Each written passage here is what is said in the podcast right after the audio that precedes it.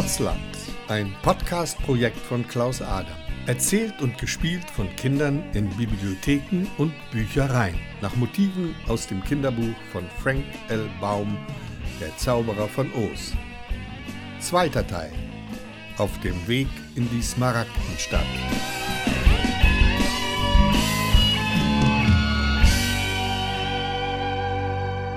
Was bisher geschah. Papsi, Pepsi, Piepsi und Pupsi sind die allerbesten Freundinnen. Wann immer es geht, verbringen sie ihre Ferien zusammen bei Pupsis Tante Erika in St. Andreasberg im Harz.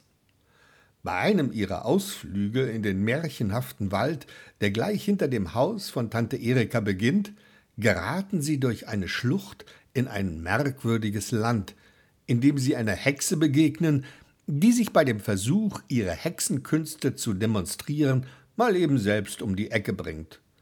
Außerdem tauchen eine Reihe von kleinen, pummeligen Leuten auf, die von sich behaupten, dass sie Otzen seien und den Mädels erklären, dass das Land, in dem sie sich befinden, das Otzland sei. Auf die Frage, wie man aus dem Otzland wieder zurück nach St. Andreasberg kommt, weiß keiner der Pummel eine Antwort. Ein alter Otze gibt den vier Mädchen einen Tipp. In der Smaragdenstadt, der Hauptstadt des Otzlandes, würde ein mächtiger Zauberer leben. Wenn einer wisse, wie man aus dem Otzland wieder herauskommt, dann er. Also machen sich die vier Mädchen auf in die Smaragdenstadt, um dem Zauberer einen Besuch abzustatten.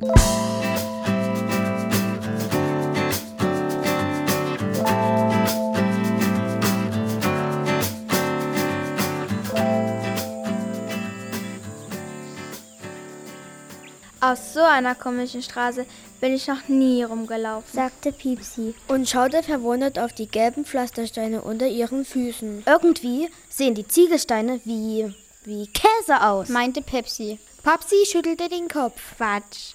Das würde man riechen. Vielleicht ist das ja hm, Parmesankäse. Piepsi verdrehte die Augen. Ja, sicher. Ich liebe Parmesankäse, schwärmte Pupsi. Und da drüben die langen gelben Dinger, das sind wohl Spaghetti, oder? Dann brauchen wir nur noch eine Quelle, wo Tomatensauce rauskommt. Dann machen wir ein Festessen. Super, das machen wir. Strahlte Pupsi. Oh, nicht schon wieder. Ich bin noch total voll von gestern. Stöhnte Pepsi. So viel Pizza habe ich noch nie gefuttert. Das war keine Pizza, das war Pozza. Meinte Pupsi altklug. Pepsi winkte ab. Pozza, Puzza, Petza, ist mir doch egal, was diese Pummel dazu sagt. Für mich war das auch Pizza. Jedenfalls hat es für mich so geschmeckt. Ja, weil ihr keine Ahnung habt von Pizza. Pizza schmeckt total anders. Pupsi wollte nicht nachgeben. Papsi seufzte und setzte sich in Bewegung. Die anderen drei latschten hinterher und diskutierten noch eine ganze Weile, ob es sich bei der Otzenpotzer um Pizza handelte oder nicht.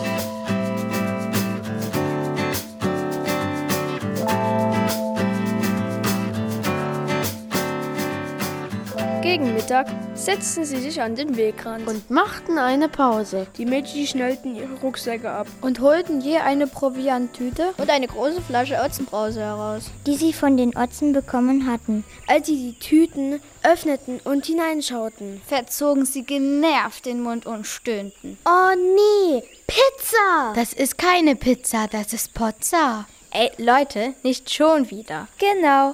Es wird gegessen, was auf den Tisch kommt.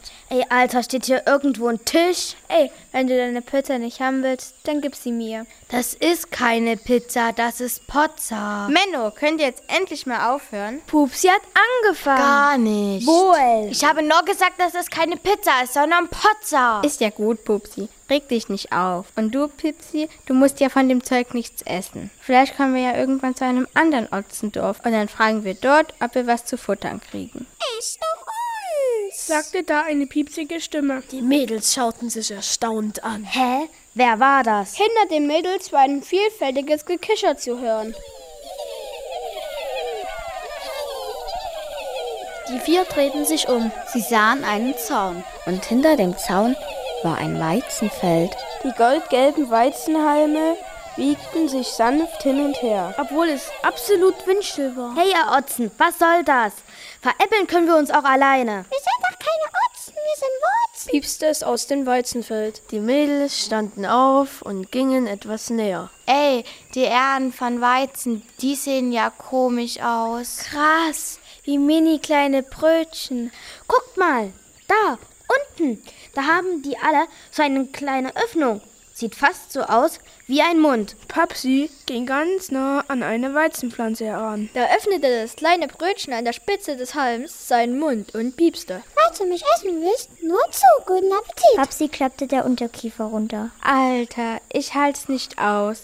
Die können ja reden. Wer? Diese Dinger hier. Es sind keine Dinger, es sind Wurzeln. Piepste das kleine Brötchen etwas ärgerlich. Wurzen?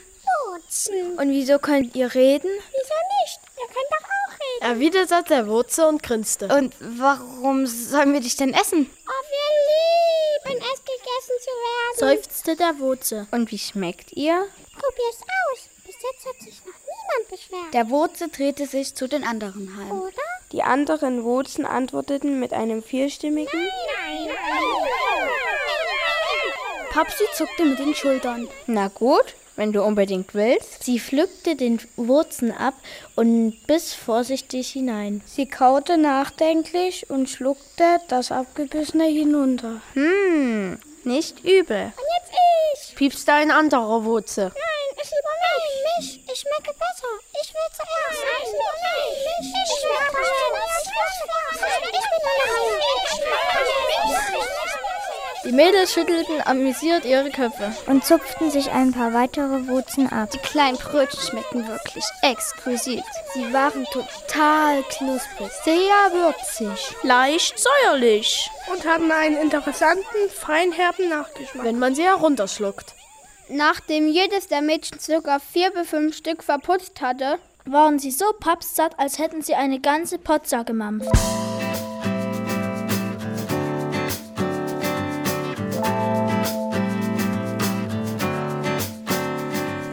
Mal da. Pepsi hatte eine Vogelscheuche entdeckt. die mitten in den Wurzelfeld stand. Die sieht ja cool aus. Meinte Piepsi bewundernd. Der Kopf der Scheuche war aus einem Stoffballon. Den man mit Stroh ausgestopft hatte. auf den Stoff war ein witziges Gesicht aufgemalt. Mit Augen, Nase und Mund. Oben auf ihrem Stoffkopf drunter eine knallrote Baseballkappe. Der Oberkörper steckte in einer Art Uniformjacke. Die war blau und orange und hatte große goldene Knöpfe. An den Ärmeln waren schmuddelige weiße Handschuhe angenäht. Die ebenfalls mit Stroh ausgestopft waren. Dadurch sah es so aus, als wenn die Scheuche richtige Hände hätte. Der Unterkörper und die Beine waren mit einer ausgewaschenen Jeans bekleidet. Und ihre Strohfüße steckten in abgewetzten Schnürstiefeln. Die Scheuche schien irgendwie in der Luft zu hängen. Als die Mädchen ein Stück näher herangingen, Sahen sie, dass der Rücken der Scheuche an einem Pfahl befestigt war. der in die Erde gerammt war. Die sieht überhaupt nicht scheuchig aus. meinte Piepsi. Wenn ich eine Krähe wäre, würde ich mich von der nicht verscheuchen lassen. Aber offensichtlich funktioniert es. Weit und breit keine Krähe zu sehen. Leute, lasst uns weitergehen. Wer weiß, wie weit das noch ist bis zu dieser Smaragdenstadt. Pupsi wandte sich mit neckigem Blick an die Scheuche. Entschuldigung, Herr Vogelscheuche, können Sie uns sagen, wie lange man braucht, bis man in der Smaragdenstadt ist? Da antwortete die Scheuche mit einer strohigen Stimme. Oh, das tut mir leid. Das kann ich dir leider nicht sagen. Ich war noch nie in dieser, äh, Dings, äh, äh, dieser Stadt. Die Mädels erstarrten und klotzten mit großen Augen die Vogelscheuche an. Papsi fand als erste ihre Fassung wieder. Warum überrascht mich das jetzt nicht, dass diese Scheuche sprechen kann? Die Scheuche schaute schräg nach oben und fuhr fort. Ich war auch noch nie in einer anderen Stadt. Wenn man es genau nimmt, war ich noch nie irgendwo anders als hier. Dieses Ortsland ist echt krass. Erst verschwindet eine ganze Schlucht. Dann landet ein Haus auf einer Hexe. Wurzen, die an Hallen wachsen und gegessen werden wollen. Und jetzt noch eine Vogelscheuche, die sprechen kann. Das glaubt uns keiner, Aber das ist ja auch kein Wunder, sagte die Scheuche und winkte ab. Was ist kein Wunder? dass ich noch nirgendwo war, erwiderte die Scheuche. obwohl ich schon mindestens circa einen Tag alt bin. Einen Tag? Allerdings, man hat mich gestern ausgestopft und dann hier hingestellt. Oh, da fällt mir auf, Ich habe mich noch gar nicht vorgestellt. Mein Name ist Scheuch. Auch die Mädels stellten sich vor. Sie erzählten dem Scheuch, was sie vorhatten. Und dass sie hofften, Dass der Zauberer das Marackenstock ihnen sagen konnte? Wie sie wieder nach Hause kommen. Der Scheuch verstand natürlich nur Bahnhof. ehrlich gesagt, Meinte er etwas verschämt. ich verstehe kein Wort, was allerdings kein Wunder ist. Schließlich habe ich nichts als Stroh im Kopf. Das ist nichts Besonderes. Meinte Papsi. Wir kennen eine ganze Menge Leute, die haben offensichtlich auch nur Stromkopf. Stimmt. Die meisten davon sind Jungs.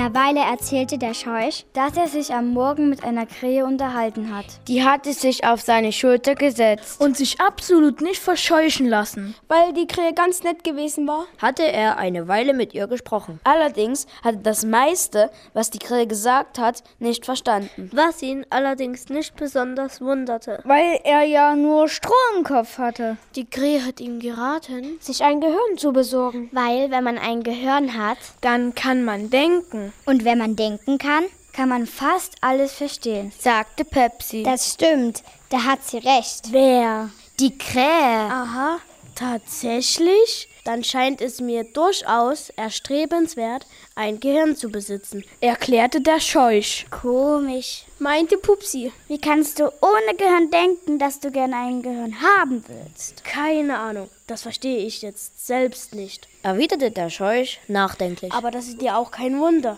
Schließlich habe ich nur Stroh im Kopf. Schön und gut, meinten die Mädels. Wenn er unbedingt ein Gehirn haben will, Dann sollten wir ihm dabei helfen. Angst bekommen. Bleibt allerdings die Frage, Wo man eins herkriegt. Gehirne liegen ja nicht einfach so rum. Und wer eins in seinem Kopf hat, gibt es verständlicherweise nicht her. Der Zauberer, rief Piepsi. Wenn er wirklich zaubern kann, dann kann er dem Scheuch doch eins in seinen Stoffkopf zaubern. Der Scheuch verstand zwar nicht, was Pipsi meinte. Was allerdings kein Wunder war, weil er schließlich nichts als Stroh im Kopf hatte. aber die Mädels erklärten ihm, Dass Piepsis Vorschlag eine gute Idee war. Und dass er einfach mitkommen soll.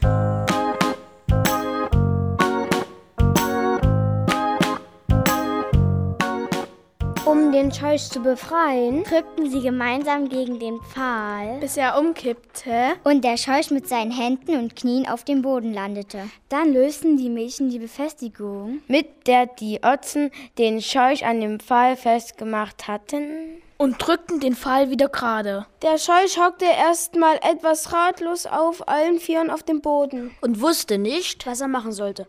Die Mädchen halfen ihm hoch. und forderten ihn auf. Ein paar Schritte zu machen. Zuerst sah das ziemlich starksig aus. Doch schon nach kurzer Zeit hatte der Scheuch den Bogen raus, Und tippelte herum. als wenn er noch nie was anderes gemacht hätte. Papsi, Pepsi, Piepsi und Pupsi schnallten sich ihre Rucksäcke auf den Rücken.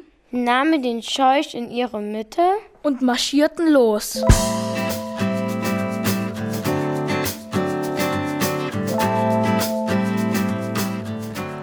Leute! Ab in die Smaragdenstadt. Dirksmann Meier, wir kommen! Yippie, dann kriege ich ein Gehirn. Und wir kommen endlich wieder nach Hause.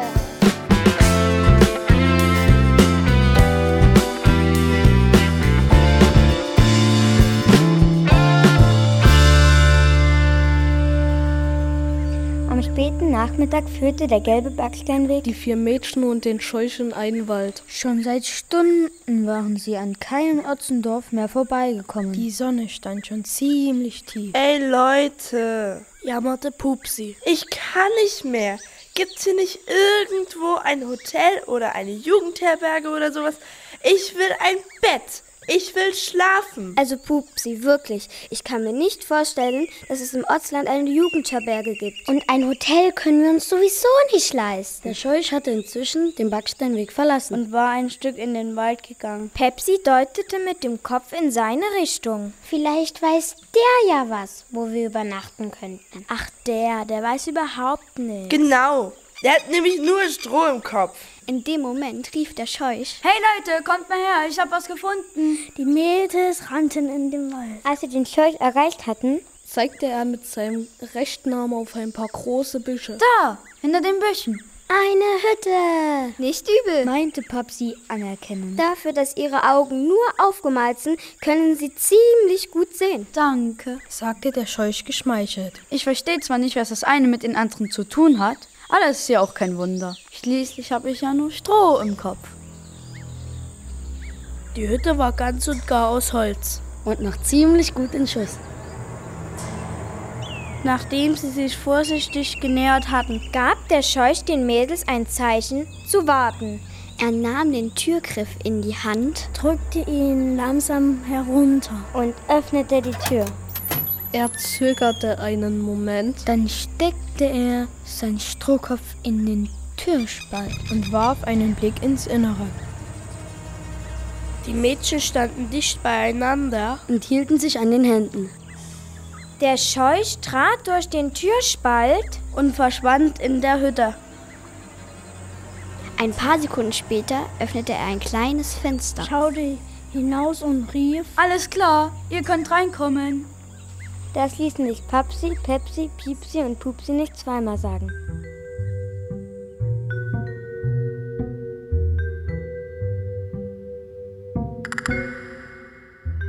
Die Hütte bestand nur aus einem einzigen Raum. An den Wänden standen Regale mit allerlei Werkzeug. Gegenüber dem Eingang war noch eine Tür, die zu einer Art Badezimmer führte. Obwohl, Badezimmer war ein bisschen übertrieben. Es gab ein Plumpsklo und ein kleines Waschbecken mit einem Wasserhahn. Als Pupsi den Wasserhahn aufdrehte, kam sogar Wasser raus. Und das Wasser sah ziemlich sauber aus.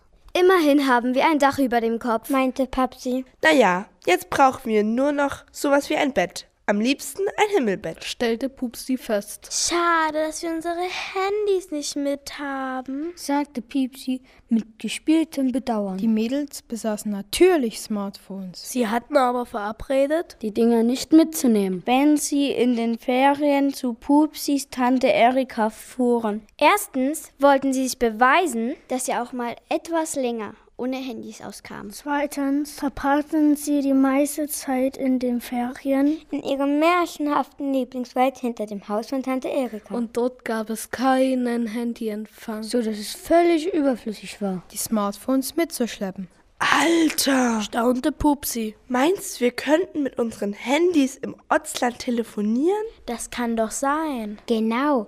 Boah, ey, da könnten wir jetzt einen Bettenservice anrufen und uns fünf Betten bestellen, sagte Piepsi bedeutungsvoll und zwinkerte Pepsi zu. Die arme Pupsi. Manchmal schnallte sie einfach nicht, wenn Pepsi und Piepsi sie verschaukelten. Ein Bettenservice, wo man sich Betten bestellen kann? Meint ihr, sowas gibt es hier im Ortsland? Menno, ihr seid echt fies. Mischte sich Papsi ein. Pupsi, lass dich nicht auf den Arm nehmen. Ein Bettenbestellservice gibt es weder hier im Ortsland noch sonst wo auf der Welt. Stimmt's, Herr Scheuch? Also wenn ich ehrlich bin, ich habe noch nie etwas von einem Bett gehört. Erst recht nicht von einem Bettenbestellservice. Alles ist ja auch kein Wunder. Schließlich haben sie ja nur Stroh im Kopf. Unterbrachen ihn die Mädchen im Chor. Schließlich bauten sich die vier ein Lager aus dünnen Ästen, Gräsern und Moos. Und als die Sonne untergegangen und es ziemlich dunkel geworden war, kuschelten sie sich eng zusammen auf ihr selbstgebautes, nach Kräutern riechendes Bett und schliefen schon bald ein.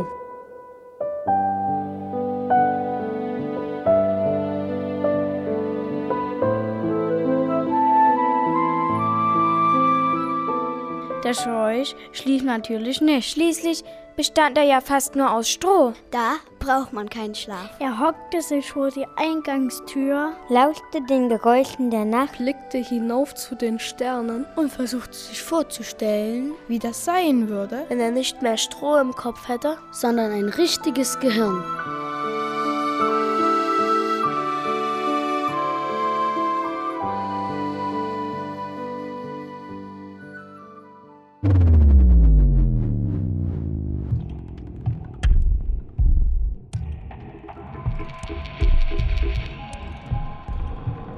Der kleine Dachs saß verschreckt auf dem Tisch. Neben der magischen Kristallkugel von Arabella Algorithmus und schaute die Hexe ängstlich an. Tut mir leid, mein kleiner Freund, murrte die Hexe und stellte dem Tier eine kleine Schüssel mit einer weißen Flüssigkeit vor die Nase. Aber solange du lebst, kann ich nichts mit dir anfangen. Trink das mal schön aus. Der Dachs schnupperte an der weißen Flüssigkeit dann fing er an zu schlecken und hatte kurz darauf die ganze Schüssel ausgeschlabbert. Wenige Sekunden später verdrehte das Tierchen seine Augen, kippte zitternd zur Seite, zuckte einmal heftig und war tot. Tja, so ist das Leben. Krächzte Arabella scheinbar mitleidig. Hart, aber ungerecht. Dann nahm sie ihren Zauberstab, fuchtelte über dem toten Dachs herum und murmelte einen Zauberspruch.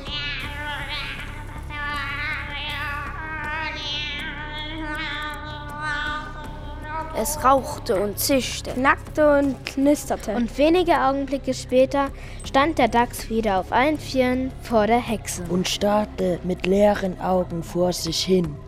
Der Dachs war jetzt ausgestopft. Arabella klappte das Fell am Hinterkopf zur Seite. Zum Vorschein kam ein kleines Display mit einem Ein- und Ausschalter. Und einer Öffnung, die gerade so groß war, dass die Spitze von Arabellas Zauberstab hineinpasste. Sie betätigte den Einschalter, wartete bis ein kleines rotes Licht auf grün schaltete und steckte ihren Zauberstab in die Öffnung. Dann murmelte sie einen weiteren Zauberspruch.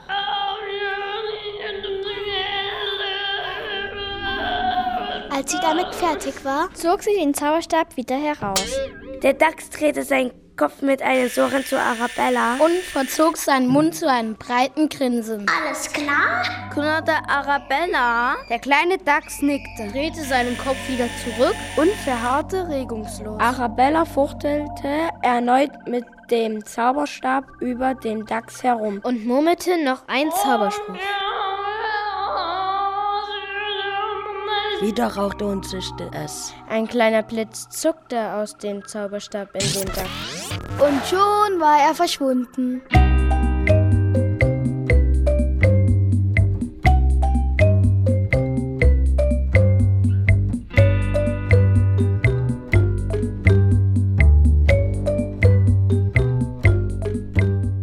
War schon weit nach Mitternacht. Als der Scheuch ein rascheliges Tapsen hörte, das langsam näher kam. Er drehte seinen Kopf in die Richtung, aus der das Geräusch zu ihm herüberdrang. Auch wenn seine Augen nur aufgemalt waren, konnte er sehr gut sehen. Oh, ein Dachs, murmelte er und wunderte sich, dass er den Namen dieses kleinen putzigen Gesellen kannte, obwohl er noch nie einen gesehen hatte. Der Dachs tippelte mit kleinen Schritten direkt auf die Tür zu, die der Schorsch einen Spalt offen gelassen hatte. Gerade als er über die Schwelle hüpfen wollte, schnappte sich der Schorsch den Schwanz und zog das Tier wieder ins Freie. Der Dachs fletschte seine Zähne und knurrte den Schorsch ärgerlich an. Tja, mein kleiner Freund, meinte der Scheuch, da darfst du leider nicht hinein.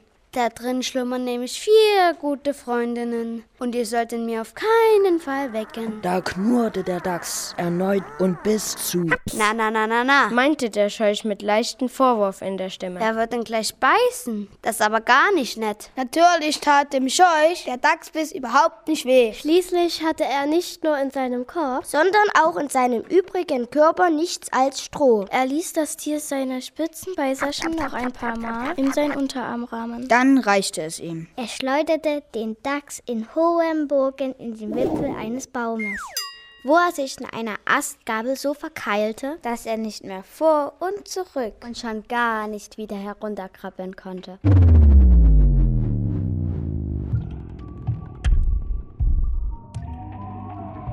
Arabella Algorithmus fing an, vor Wut zu kreischen und donnerte ihre beiden Fäuste auf die Tischplatte. Als sie auf ihrem flimmernden Hologramm über ihre magischen Glaskugel sah, wie der Dachs im hohen Bogen durch die Luft flog und in dem Baumwipfel landete. Nachdem sie das Tier mit einem schnell wirkenden Dachsgift um die Ecke gebracht hatte, hatte sie die Dachsnase in eine Art Gedankenscanner verzaubert. Dann hatte sie den Scannerdachs in die Nähe der Hütte gezaubert. Wo er zu der schlafenden Pupsi krabbeln sollte. Um mit seiner Scannernase den Zauberspruch von Sibylla rauszukriegen. Den Pupsi in ihrem Gehirn abgespeichert haben musste. Jetzt hatte diese lächerliche Vogelscheuche ihren genialen Plan zunichte gemacht. Ärgerlich wischte sie mit ihrer rechten Hand durch das flimmernde Bild von dem Dachs auf den Baum. Dann deaktivierte sie ihre magische Glaskugel, stützte ihren Kopf auf eine Hand, trommelte mit den Fingern der anderen auf die Tischplatte und dachte sich einen neuen Plan aus, wie sie an den Zauberstab ihrer Schwester und den dazugehörigen Zauberspruch kommen konnte.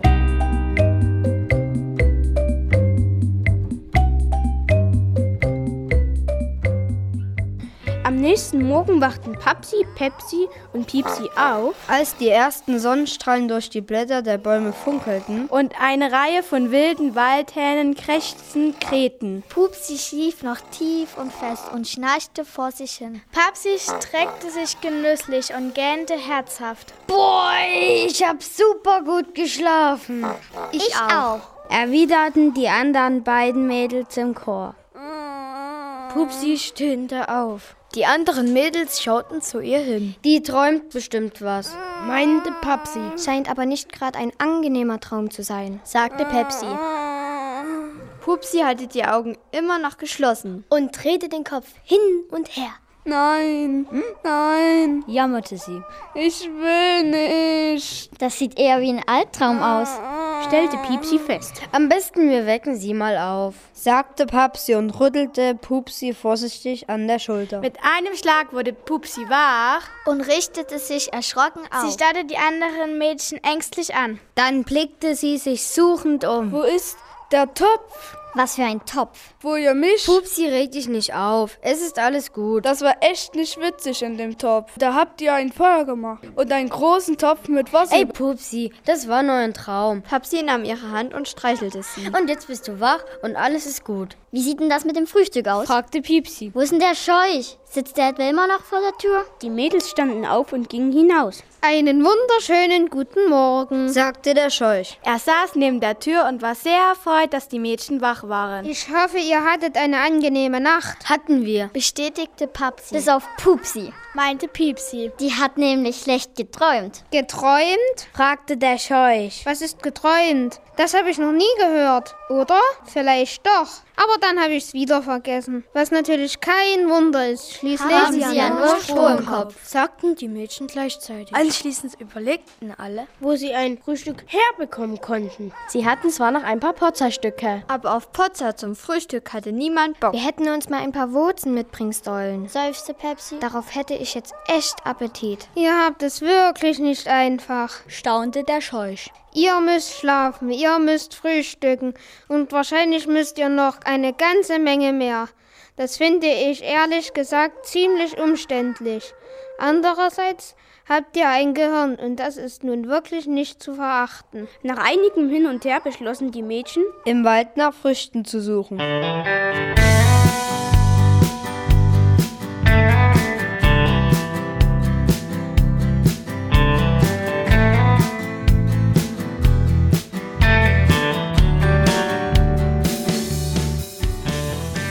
Gerade als sie losgehen wollten, drang ein leises, wimmerndes Stöhnen in ihre Ohren. Was war das? fragte Pupsi ängstlich. Ich glaube, das habe ich heute Nacht schon mal gehört. Aber da war ich nicht richtig wach und habe gedacht, ich hätte das nur geträumt, sagte Pepsi leise. Das kommt von da, oder? Piepsi zeigte auf ein dichtes Gebüsch. Hinter dem Gebüsch standen ein paar Birkenbäume. Los, wir gucken mal, was da los ist, meinte Papsi mutig. Wieso? fragte der Scheuch. Was soll denn da los sein? Das werden wir ja gleich sehen.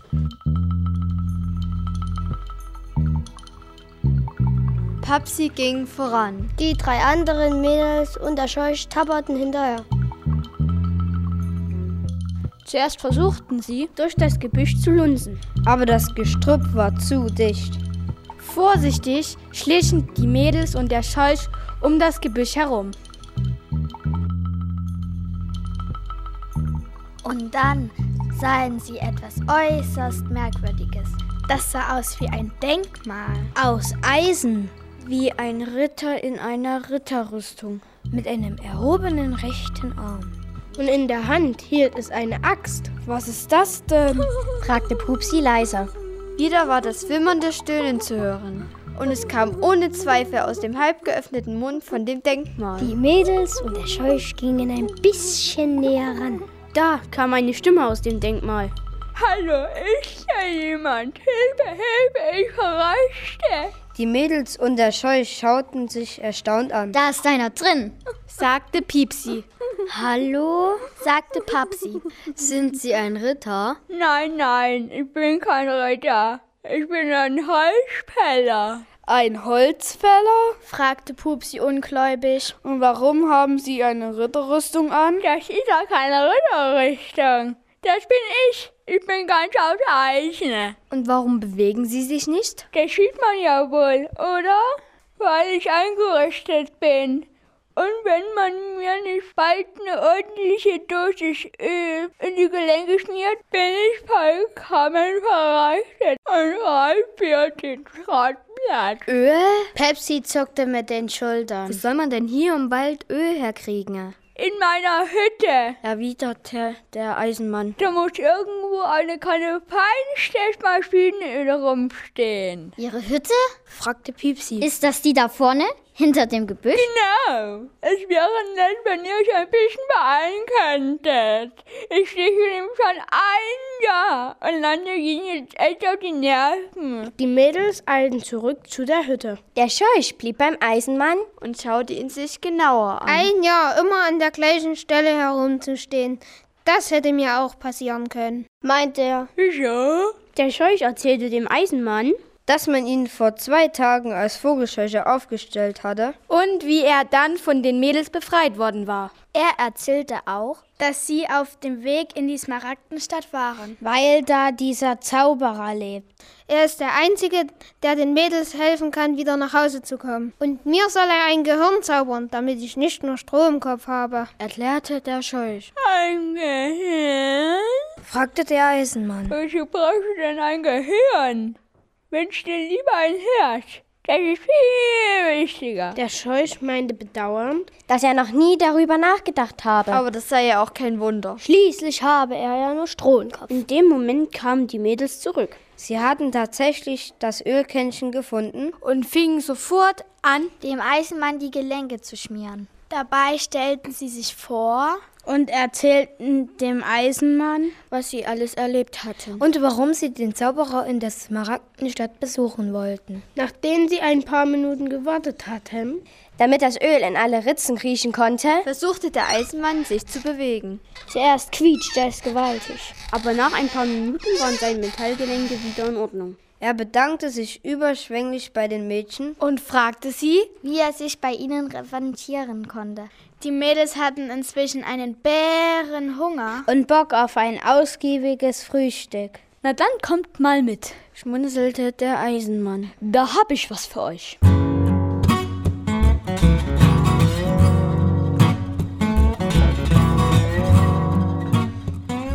Er kannte sich nämlich in dem Wald sehr gut aus. Zuerst führte er die Mädels und den Scheuch zu einer Lichtung.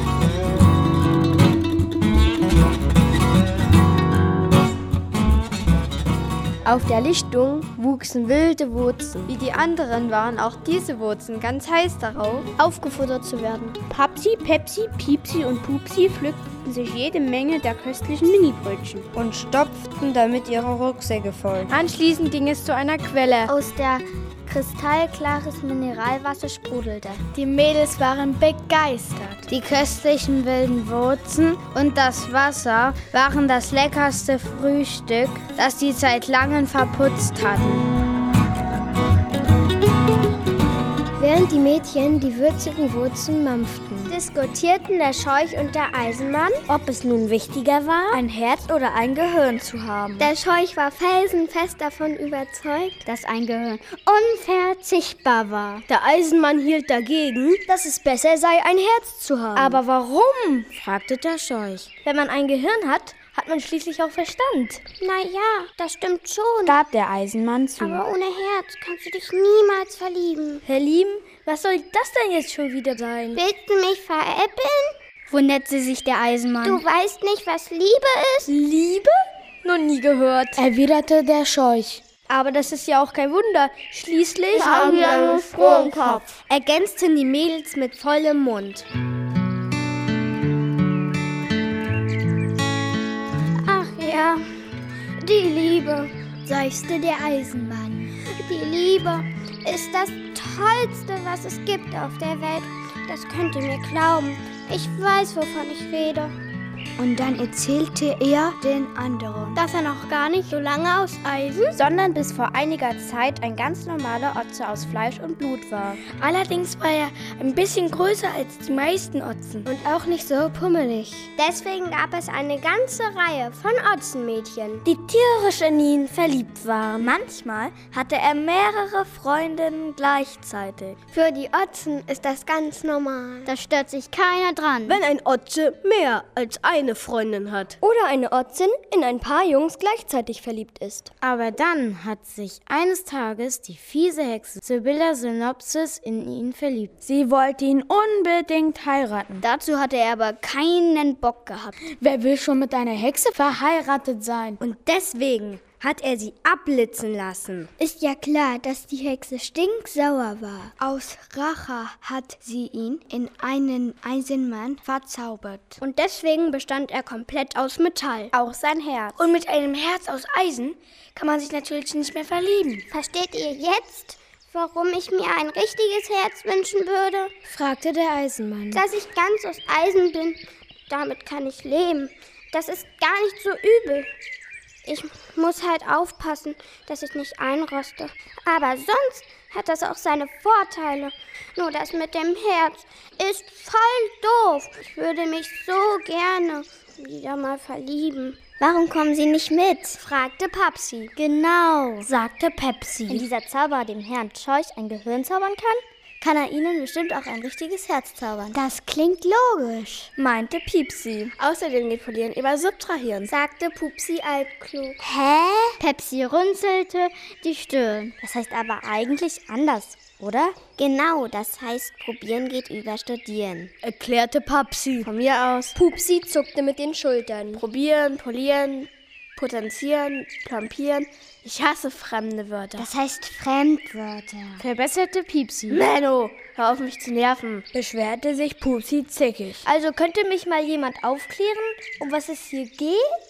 Ich verstehe nur Bahnhof, mischte sich der Scheuch ein. Kein Wunder, erwiderte der Eisenmann. Schließlich hast du ja nur einen Sturmkopf, ergänzten die Mädchen.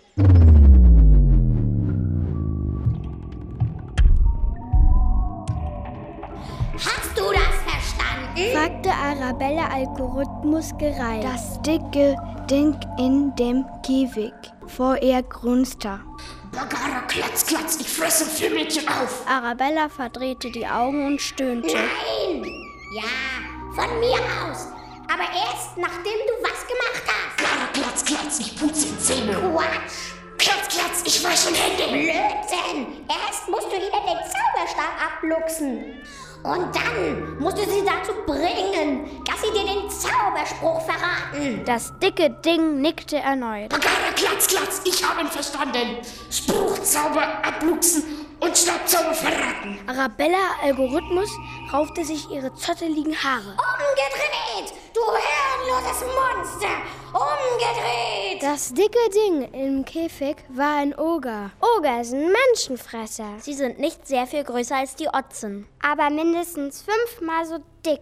Dafür aber nicht besonders pfiffig. Um nicht zu sagen, etwas bescheuert. Der Oger von Arabella Algorithmus hatte einen Kopf, der wie ein Kürbis aussah.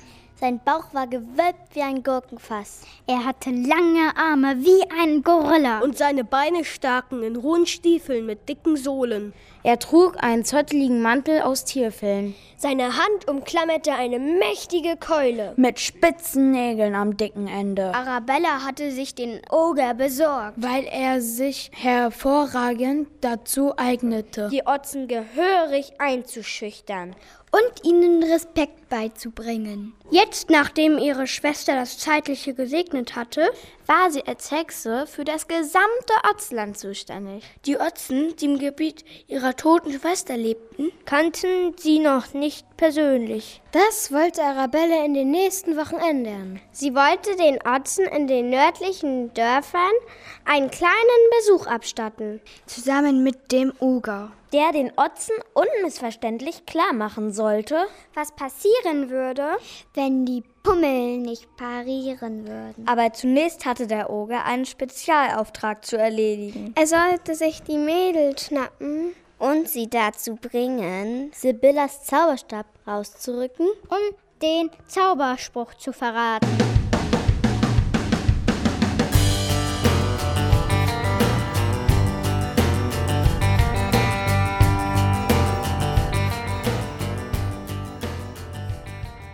Eisenmann hatte in der Zwischenzeit beschlossen, mit in die Smaragdenstadt zu kommen. Er wollte den Zauberer Dirksmann Meyer bitten, ihm ein echtes Herz in seine eiserne Brust zu zaubern. Nachdem die Mädels ihre sieben Sachen gepackt hatten, machten sie sich alle auf den Weg. Natürlich hatten sie auch das Kännchen mit dem Öl in einem der Rucksäcke verstaut. Für den Fall, dass der Eisenmann unterwegs wieder anfing zu rosten. Gut gelaunt trottete die Gesellschaft auf dem Weg mit den gelben Ziegelsteinen Richtung Richtung Smaragdenstadt.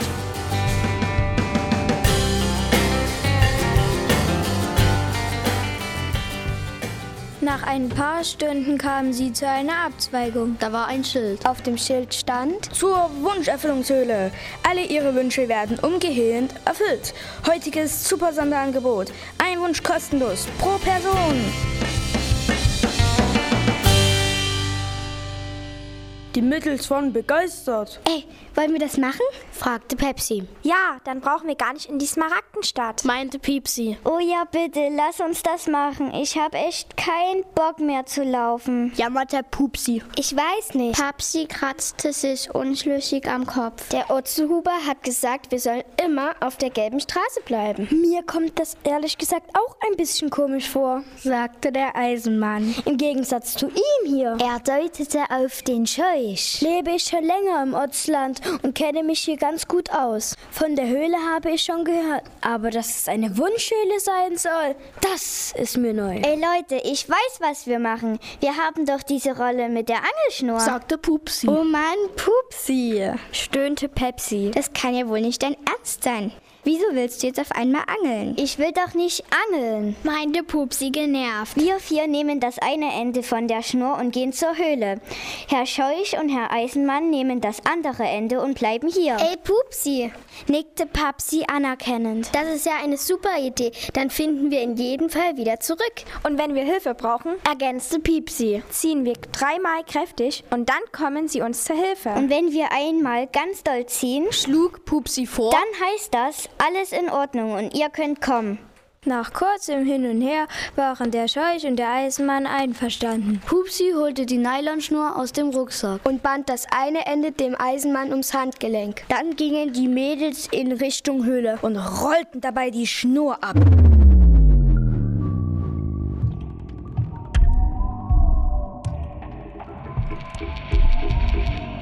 Na bitte! Knurrte die Hexe Arabella. Das klappt ja bestens, wie am Schnürchen, im wahrsten Sinne des Wortes. Die Hexe saß vor ihrer magischen Kristallkugel und starrte auf das flimmernde Bild. Man sah die vier Mädels, wie sie langsam den schmalen Waldweg folgten. Nachdem sie um eine scharfe Kurve gebogen waren, standen sie vor dem Höhleneingang. Neben dem Eingang hing ein weiteres Schild. Herzlich willkommen in der Wunscherfüllungshöhle. Heute Eintritt frei. Vorsichtig betraten Papsi, Pepsi, Piepsi und Pupsi die Höhle. In der Höhle war es ziemlich duster. Es roch muffig. Die Mädels schauten sich um. Vielleicht ist das ja so eine Höhle Wie bei Aladdin, flüsterte Pupsi. Hä, was denn für ein Aladdin? fragte Pepsi. Meinst du etwa den mit der Wunderlampe? Wollte Piepsi wissen. Genau. Vielleicht steht ja hier auch irgendwo so eine Lampe rum und dann müssen wir daran reiben und dann kommt ein Flaschengeist raus. Und der erfüllt unsere Wünsche. Menno Pupsi, stöhnte Pepsi. Das ist nur ein Märchen, sowas gibt's nicht in Wirklichkeit. Ach ja, aber Otzland und Otzen und Hexen und Wurzen und sprechende Vogelscheuchen und Eisenmänner, das gibt es in Wirklichkeit oder was? Da hat sie recht. Da Pepsi zu. Guck mal da, was da an den Wänden hängt. Pepsi wechselte das Thema. Das sieht ja aus wie Särge, meinte Piepsi. Die Höhle war ziemlich hoch. In etwa 10 Meter Höhe hingen zwischen ein paar Stalaktiten eine ganze Reihe von großen und kleinen Holzkisten. Ob da jemand drin liegt? Fragte Pupsi. Kannst du mal hochklettern und nachgucken? erwiderte Pepsi. In dem Moment ertönte vom Höhleneingang ein rasselndes Geräusch. Die Mädels drehten sich um und sahen, wie sich aus einem Spalt in der Decke des Eingangs ein schweres Eisengitter senkte und Sekunden später den Ausgang versperrte. Ach du, du, du heiliger Bimbam, stotterte Pupsi. Was ist nun los? Die haben uns eingesperrt, sagte Papsi. Wer? fragte Pepsi. Keine Ahnung, aber ich schätze, das werden wir gleich sehen. Und genau so war's. Auf der anderen Seite des Gitters tauchte der fette Oger mit seiner Nagelkeule auf und grunzte. Bagara, klatz, klatz. Ich habe wohl den Staubzauber und ihr wart den Spruchzauber. Dann ich schenke euch Leben.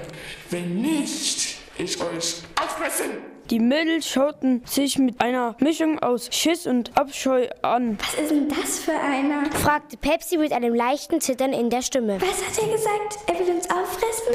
Vorher hat er aber noch was anderes gesagt. Irgendwas mit Leben schenken oder so. Und, und was mit Zaubern. Los, Zieh, zieh dreimal an der Schnur, damit der Scheuch und der Eisenmann kommt. Lieber nicht. Guck mal dem seine Keule an. Wenn der damit zuhaut, sehen die beiden alt aus. Und was machen wir jetzt? Abwarten.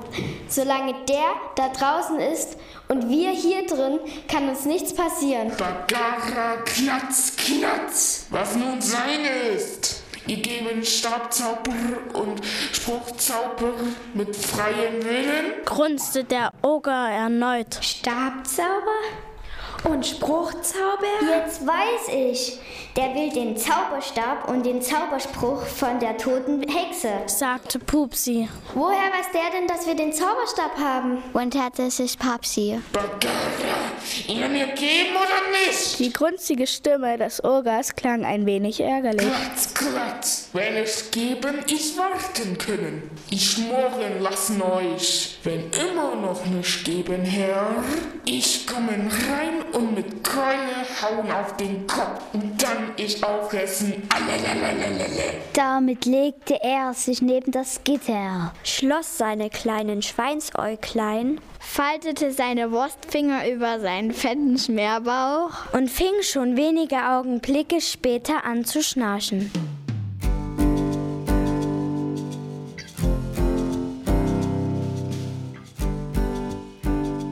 Ich hab's ganz deutlich gesehen, meinte der Scheuch. Nein, nein, nein, erwiderte der Eisenmann. Das hätte ich gemerkt. Der Scheuch ließ nicht locker. Doch, die Schnur hat einmal gezuckt. Wir sollen kommen. Wenn die Schnur gezuckt hätte, hätte auch mein Arm gezuckt. Und das hätte ich ja wohl gemerkt, erklärte der Eisenmann. Wahrscheinlich ist deine Eisenhaut zu unempfindlich. Ich glaube eher, dass du mit deinen Stoffaugen nicht so gut sehen kannst. Wie du willst, dann gehe ich eben allein. Der Scheuch drehte sich um und ging in Richtung Höhle. Eisenmann verdrehte seine Eisenaugen und seufzte. Wie kann jemand, der nichts als Stroh im Kopf hat, so rechthaberisch sein?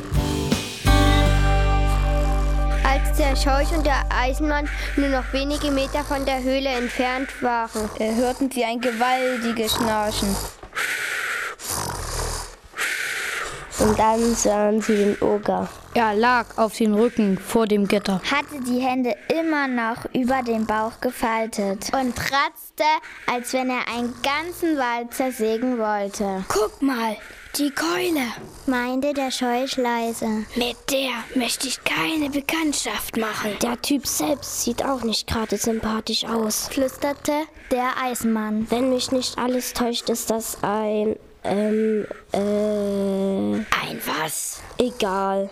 Winkte der Eismann ab. Er wollte seinen Freund nicht unnötig beunruhigen. Solange er da nur rumliegt und pennt, kann er uns nicht gefährlich werden. Wo sind die Mädchen? fragte der Scheuch leise. Ich fürchte. Eisenmann deutete auf die Schnur, die unter dem Eisengitter entlang in die Höhle führte. Ach du liebes Lieschen. Du meinst? Der Eisenmann nickte. Und was machen wir jetzt? Der Scheuch blickte seinen Kumpel ratlos an. Wir müssen erst mal rauskriegen, ob die vier tatsächlich da drin sind, erklärte der Eisenmann. Natürlich sind sie da drin. Deswegen haben sie ja an der Schnur gezogen. Die haben nicht gezogen. Haben sie wohl. Ich hab's doch gesehen. Jetzt fang ich schon wieder an. Ist ja auch egal. Los, wir schleichen zum Gitter. Ganz vorsichtig und so leise wie möglich tippelten der Eisenmann und der Scheuch im Schutz von ein paar Bäumen und Büschen zu dem Höhleneingang. Der fette Oger schnarchte weiter aus vollem Hals vor sich hin.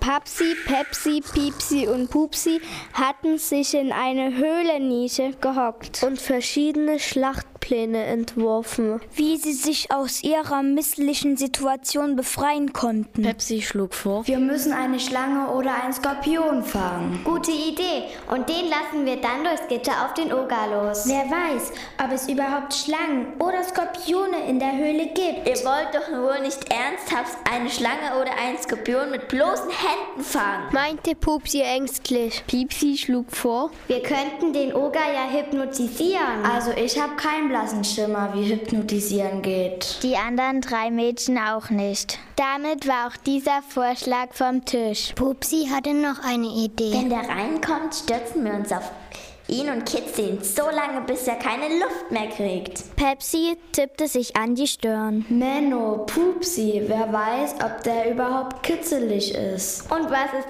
wenn er mit seiner Keule zuhaut und dir eine auf die Birne ballert? Dann siehst du aber echt alt aus. Papsi überlegte hin und her. Vielleicht ist es am besten, wenn wir den Fettwanst einfach den Zauberstab geben. Vielleicht lässt er uns dann ja frei. Ja, was ist mit dem Zauberspruch? Fragte Pepsi. Da denken wir uns irgendwas aus. Irgendeinen super langen, total komplizierten Spruch. Erklärte Pepsi. So wie der rumstammelt, dauert das ewig, bis er den Spruch über die Lippen kriegt. Und dann hauen wir so schnell wie es geht ab.